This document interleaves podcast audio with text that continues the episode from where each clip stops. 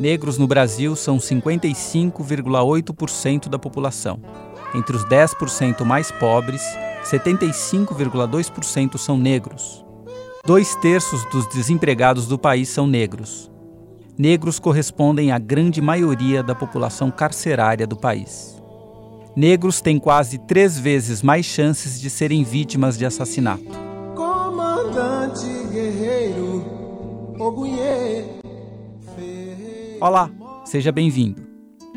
O Escutando História desta Semana da Consciência Negra abre com estas tristes estatísticas e com a voz inconfundível de Gilberto Gil cantando o trecho inicial da música Zumbi, a Felicidade Guerreira.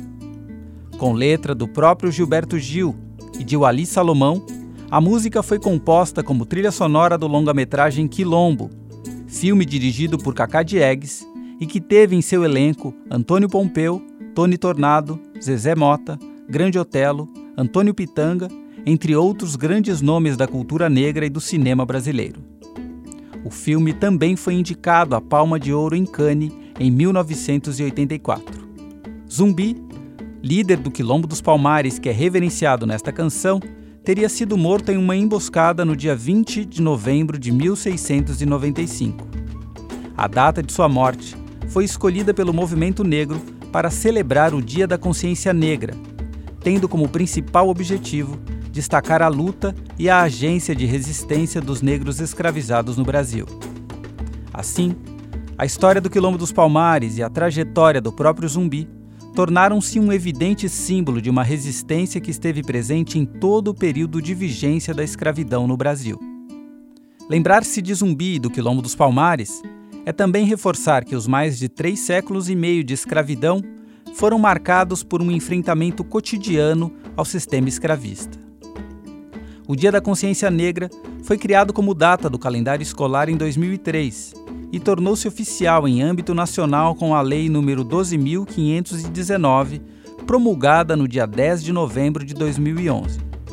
Nesta data, é feriado em cerca de mil cidades do país, além de alguns estados como Alagoas, Amazonas, Amapá, Mato Grosso e Rio de Janeiro. Em cidades de estados que não aderiram à lei que tornou esse dia um feriado, é de responsabilidade das câmaras municipais decidir, como foi o caso da capital paulista. O 20 de novembro tornou-se uma data de grande importância para a reflexão a respeito da valorização da cultura afro-brasileira, da inserção do negro na sociedade e do combate ao racismo estrutural e à discriminação racial. Mas nem sempre essa foi a data considerada para se falar sobre o nosso passado escravista e sobre as questões raciais no país. Até a década de 70, o 13 de maio ocupava o lugar de memória nesse imaginário. A verdade é que a República Brasileira, proclamada em 1889, pouco mais de um ano após a abolição da escravatura, manteve a data da libertação dos escravos por meio da Lei Áurea, promulgada pela monarquia, como o evento por excelência para rememorar o fim da escravidão. Assim, o 13 de maio entrou no calendário histórico nacional, dando nome a avenidas, praças e ruas. Marcada pela solenidade, a data celebrava o esperado fim de uma instituição vergonhosa, que aprisionou e explorou a força de trabalho de homens, mulheres e crianças negras, mas que havia chegado finalmente ao fim naquela data. Quando falamos de datas para rememorar importantes eventos históricos, também falamos do protagonismo, tanto de determinadas figuras públicas quanto de grupos sociais envolvidos nestes eventos. O fim da escravidão, na perspectiva do 13 de maio, acabou ganhando um sentido de generosidade da princesa Isabel, que, ocupando a regência do império quando Dom Pedro II viajava pela Europa, assinou a lei que extinguiu a escravidão em todo o país. A monarquia representada pela princesa Isabel ganharia o protagonismo desse momento histórico decisivo ignorando a pressão do movimento abolicionista e do próprio processo histórico que gerou esse resultado. Muitas telenovelas brasileiras que retrataram o período escravista em suas tramas românticas reforçaram essa percepção. Quantas vezes não vimos na tela da TV, após capítulos de sofrimentos com castigos físicos e o trabalho forçado das lavouras de cana-de-açúcar e café, os escravos negros serem finalmente libertados, algumas vezes com a presença de seus antigos senhores benevolentes, que os comunicam sobre a nova lei assinada pela princesa regente. Danças e batuques de celebração anunciam um novo tempo de liberdade, que oportunamente não aparece no folhetim televisivo, já que este é o último capítulo. Os dramas dos escravos recém-libertados e entregues à própria sorte tiveram pouco espaço na história da nossa teledramaturgia. A ausência de importantes figuras históricas negras, homens e mulheres, na história do Brasil é mais um sintoma dessa amnésia social. Quando se compara a história do Brasil com a dos Estados Unidos, outro país cuja economia foi construída com a exploração do trabalho escravo, as diferenças são gritantes. Figuras como o líder pelos direitos civis Martin Luther King Jr., ou também a ativista Rosa Parks, ou a abolicionista Harriet Tubman, que a partir de 2016 teve seu rosto estampado nas notas de 20 dólares, são heróis nacionais, lembrados com monumentos, memoriais e feriados. O brasileiro quase que desconhece os principais heróis da sua história negra. A verdade é que a assinatura da Lei Áurea também foi resultado de uma intensa luta do movimento abolicionista, na qual homens e mulheres negras tiveram um papel fundamental. Por isso, mais do que nunca, é importante resgatar alguns desses nomes. O jornalista e escritor baiano Luiz Gama, por exemplo, foi um dos nomes mais importantes do movimento abolicionista brasileiro. Sua própria biografia é tão cheia de emoção que poderia facilmente ser transformada em uma telenovela sem dúvida muito mais intensa e realista do que os exemplos que já mencionamos. Luiz Gonzaga Pinto da Gama nasceu em Salvador em 21 de junho de 1830. Era filho de mãe negra e pai branco. Sua mãe teria sido Luísa Maim, uma escrava de origem africana que fez parte tanto da revolta dos Malês, em 1935, quanto da Sabinada. A revolta dos Malês, um levante de escravos de maioria muçulmana na cidade de Salvador, foi uma das maiores revoltas negras da Bahia no período. Não existem documentos que comprovem que Luísa Maim foi mesmo a mãe de Luiz Gama. Acredita-se que o jornalista insistiu nessa filiação por ver nessa figura vários dos ideais que ele mesmo professava. Aos 10 anos de idade, Luiz Gama foi levado pelo pai ao Rio de Janeiro. Nascido livre, ele foi vendido ao negociante alferes Antônio Pereira Cardoso para pagar uma dívida de jogo. O comerciante teve dificuldades para vender o jovem escravo por ele ser baiano. Nesta época, os escravos de origem baiana eram considerados insubordinados, mais um claro exemplo da resistência negra que marcou o período escravista. Gama acabou sendo levado para uma fazenda de café em Limeira. Lá, aos 17 anos, conheceu o estudante Antônio Rodrigues do Prado, um hóspede da fazenda, que o ensinou a ler e escrever. A partir daí, ele se tornou autodidata, buscando conhecer mais profundamente a legislação que o permitiria provar que havia nascido livre. Aos 18 anos, ciente de que sua situação de escravo era ilegal, Luiz Gama fugiu para São Paulo. Fez parte da força pública da província e tentou em vão ingressar na Faculdade de Direito do Largo São Francisco. Impedido de ingressar formalmente no curso universitário por ser negro e sofrendo hostilidade de professores e alunos, ele frequentou algumas aulas como ouvinte. E foi ali que aprofundou seus conhecimentos jurídicos, algo que seria fundamental para seu esforço futuro na libertação de vários outros escravos. Luiz Gama foi, de fato, um dos primeiros líderes abolicionistas do país. Atuou como rábula, um advogado que não possuía formação acadêmica, para assessorar e libertar mais de 500 pessoas escravizadas ilegalmente. Nos tribunais, era dono de uma oratória impecável e sua principal linha de argumentação era defender os escravos que haviam entrado em território nacional após a proibição do tráfico negreiro.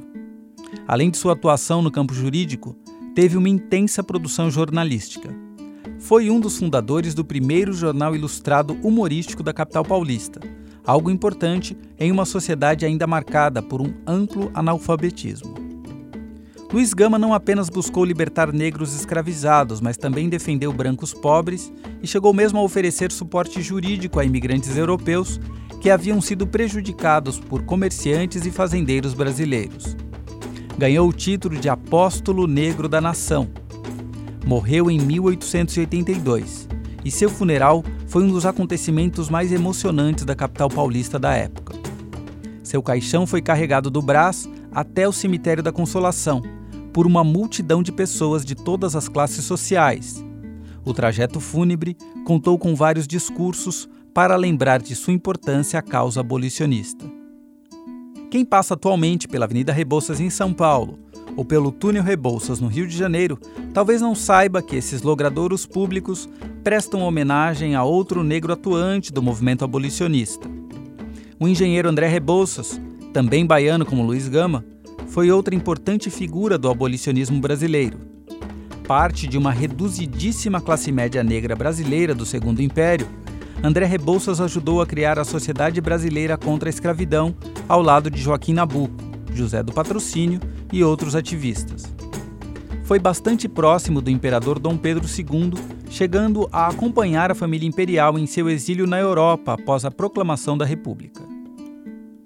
Recentemente, a história recuperou também a trajetória de outra importante figura do abolicionismo brasileiro.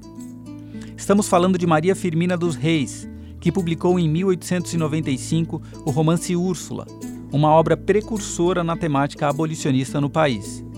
Nascida em 1825, em São Luís do Maranhão, Maria Firmina foi a primeira mulher a publicar um romance no país, em uma sociedade patriarcal e escravocrata. Era filha de mãe branca e pai negro. Em seu livro, Maria Firmina deu voz aos negros escravizados e foi de fato uma pioneira anti-escravista na literatura brasileira. Para se ter uma ideia, os romances abolicionistas só surgiriam anos mais tarde no país. Com uma carreira como educadora, Maria Firmina era figura conhecida do público maranhense e também produziu contos, poemas e artigos contra a escravidão. Seu romance só foi lançado por conta de sua atuação como educadora e figura pública. Apesar de seu pioneirismo e de sua importância para a literatura do país, o nome de Maria Firmina foi esquecido com o tempo, sendo recuperado mais de um século depois. Seu rosto verdadeiro é desconhecido, e as ilustrações que a retrataram em geral destacaram traços embranquecidos, algo que também ocorreu com outra importante figura negra da nossa literatura, o escritor carioca Machado de Assis.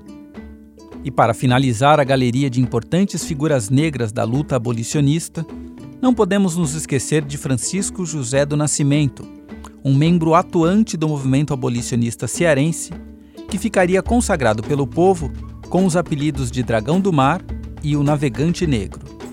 Francisco, também conhecido como Chico da Matilde, foi um líder jangadeiro que também atuava como prático, que é o profissional que conduz os navios em direção ao porto.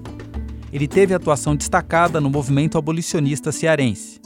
O Ceará foi o primeiro estado brasileiro a abolir a escravidão em 1884. Essa conquista também foi resultado do movimento abolicionista no local, que contava com importantes figuras negras, como o próprio Francisco. Filhos de pescadores humildes, Francisco e seus colegas jangadeiros engajaram-se na luta abolicionista em 1881, ao se recusarem a transportar para os navios negreiros os escravos que seriam vendidos para o Rio de Janeiro e São Paulo. Por sua atuação, ele ganhou diversas homenagens, estampando a capa da Revista Ilustrada, uma importante publicação da imprensa nacional, em 1884. Esses são apenas alguns exemplos de importantes figuras negras da história do Brasil, muitas vezes apagadas da história oficial. E o longo tempo em que o 13 de maio ocupou o lugar de memória a respeito do passado escravista no país explica em grande parte este apagamento. Vamos voltar então ao momento em que o movimento negro do país rechaçou essa data, celebrada nos calendários oficiais. No início da década de 1970, o movimento negro do Rio Grande do Sul decidiu criar a data. O pai e idealizador dessa iniciativa foi o poeta e pesquisador gaúcho Oliveira Silveira, um dos fundadores do Grupo Palmares, uma associação de pesquisadores e militantes da cultura negra com base em Porto Alegre. O grupo já questionava se o 13 de maio era uma data legítima para a reflexão sobre a causa da negritude e das discussões sobre o racismo e a herança afro-brasileira. Oliveira Silveira levou ao grupo a ideia de se adotar para o Dia da Consciência Negra a data da morte de Zumbi. Vamos ouvir agora um trecho de um depoimento do próprio Oliveira Silveira presente no documentário Sou, um registro histórico poético sobre a identidade afro-gaúcha que tem como base a vida do próprio poeta. 1971, quando iniciamos o Grupo Palmares e propusemos a evocação do dia 20 de novembro, ainda sem o nome de Dia Nacional da Consciência Negra, que surgiu mais tarde, em 1978, já proposto pelo MNU, que tinha como vários outros grupos nacionais, aderido à nossa proposta. E graças a isso é que nós podemos dizer tranquilamente que essa proposta do 20 de novembro é uma proposta genuinamente negra que partiu da comunidade negra, né, através um esforço de pessoas negras que compunham o grupo Palmares naquela época. Como se sabe, o Brasil vivia em plena ditadura nos anos 70. Três anos antes, havia sido instituído o AI-5, que havia fechado ainda mais o regime militar. Em um sábado de 1971, um grupo de 12 negros reunidos no Clube Náutico Marcílio Dias, o único que aceitava afrodescendentes em suas dependências, organizou pela primeira vez o Dia da Consciência Negra. No evento, os participantes recuperaram a história de Zumbi e de Ganga Zumba, outro rei de Palmares, lembrando como os africanos foram escravizados e trazidos ao Brasil e dos séculos de escravidão em terras brasileiras. Poemas de Castro Alves e Solano Trindade foram lidos na ocasião. É importante lembrar um fato curioso sobre a criação da data. Ao publicarem uma nota em um jornal para anunciar o evento do dia 20 com o título Zumbi, a homenagem dos negros do teatro, o grupo foi confundido com a organização Vanguarda Armada Revolucionária Palmares e acabou sendo intimado pela Polícia Federal. A censura só liberou o grupo com a condição de que eles descrevessem todo o roteiro de organização do evento, com o intuito de convencer os órgãos oficiais de que não se tratava de um encontro subversivo. Se considerarmos o pioneirismo e as discussões despertadas pelo grupo e pela iniciativa de criação da data, tratou-se mesmo de subverter a ordem até então vigente. Quase 50 anos depois dessa iniciativa de Oliveira Silveira e de outros membros do movimento negro gaúcho, qual o sentido atual do Dia da Consciência Negra e por que essa data é tão importante? Sobre este tema, conversamos com Suzane Jardim, historiadora formada pela Universidade de São Paulo e pesquisadora em dinâmicas raciais, criminologia e questão das drogas no Brasil e Estados Unidos.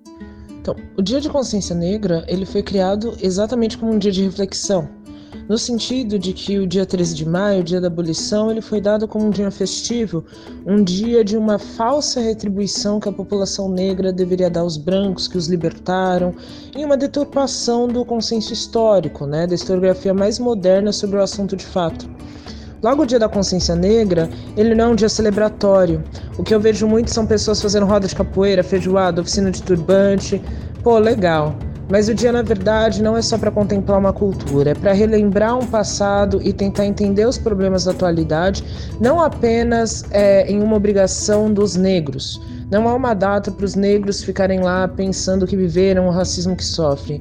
É uma data de ligações para que as pessoas possam conhecer essa realidade, possam conhecer os fatores que causam a realidade social é, quanto à população negra nos dias atuais e possam é, se sensibilizar para entrar no engajamento real pela mudança. Então, é um dia importante exatamente para que essas ligações sejam feitas. Uma série de artigos são escritos, de vídeos são postos, várias pessoas falam sobre o tema, aulas, palestras são dadas, exatamente para chamar para uma luta em conjunto. Porque se a gente tem 54% da população brasileira, né, 54% da população brasileira negra, ainda tem uma grande porcentagem de pessoas de outras etnias, de outras raças, outras cores aí, que se elas também não se engajarem nisso, o papo ele não vai avançar. Então eu acho que a necessidade principal é essa. Suzane também destacou a grave questão do racismo estrutural, que se manifesta de maneira quase cotidiana no genocídio e encarceramento em massa da juventude negra no país. Tem um elemento de que muitas vezes eu vou né, falar sobre o tema e as pessoas acham que é algo banal que tem a ver apenas com a representatividade na televisão e nas mídias, apenas com a maquiagem, com o palavreado, com o xingamento. E o ponto sincero, pelo menos o ponto que me fez é, entrar de cabeça nisso, trabalhar com isso, me especializar, ter o meu trabalho todo voltado a isso, é que a gente ainda não tem a consciência de quanto o, o racismo ele mata no nosso país. A gente tem uma realidade onde mais de 70% das pessoas que morrem por morte violenta, assassinatos no nosso país, são negras. Na violência urbana, as taxas de encarceramento, todos a maioria absoluta são de pessoas negras. E isso tem a ver com o racismo que ele é estrutural, que ele é institucional, que ele leva essas pessoas para a marginalidade, que ele, ele torna o negro o principal suspeito. Em qualquer Google da vida, uma pesquisa simples, a gente pesquisa policial confunde. A gente vai entender o quanto de forças de segurança pública confundem pessoas negras com criminosos o tempo todo. Isso vem de uma estrutura onde a gente nasce, cresce, se desenvolve entendendo que essa população é um perigo, que essa população é incivilizada, que se essa população não tiver uma tutela de pessoas brancas, não tiver um dado comportamento, uma dada aparência que tranquilize as pessoas brancas, elas então merecem morrer. Então, acho que o Dia da Consciência Negra ele precisa muito focar nesse aspecto e mostrar como todos os outros aspectos acabam confluindo para isso. Quando a gente tem mídias, é, retratações de pessoas negras nesse lugar de inferioridade, quando a gente não fala do papel histórico dessas pessoas enquanto agentes, enquanto lutadores, enquanto intelectuais, a gente reforça uma desumanização, a gente reforça um estereótipo onde o negro ele não é capaz, onde o negro ele é inferior. E assim a gente vai aumentando essa lógica que permite o que a gente chama de genocídio negro, que é esse assassinato sistemático de jovens negros o tempo todo em nome de uma falsa pro, é, proteção da população, que não é proteção tempo, é, de modo algum. A gente sabe, os negros, né, a juventude negra está morrendo cada dia mais, a gente ver os jornais das crianças baleadas, os casos de confusão, e em momento algum eu creio que algum cidadão que mora no centro urbano diz que se sente seguro. A gente vive constantemente rodeado pelo medo, porque o modo como a nossa segurança pública é colocado nos faz sentir isso, mas a gente canaliza tudo isso para um ódio racial. Então eu acho que esse é o ponto principal. Enquanto a gente não conseguir entender como todos os outros campos do racismo acabam confluindo para essa desumanização e permitindo essas mortes, a gente não vai resolver a questão. Esse é o tema mais delicado.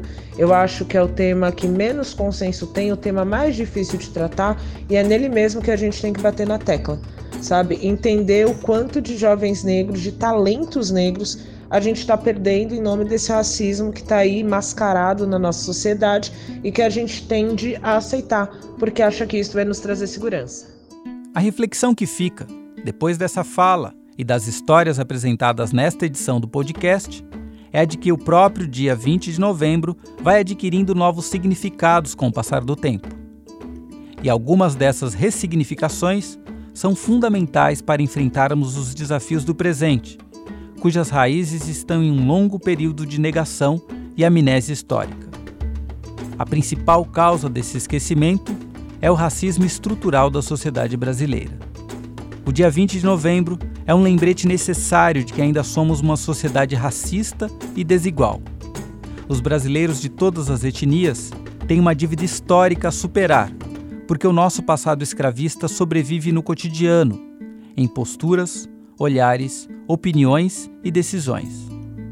Falar e pensar sobre isso é extremamente necessário. E com essa reflexão, ficamos por aqui. Esperamos vocês no próximo episódio.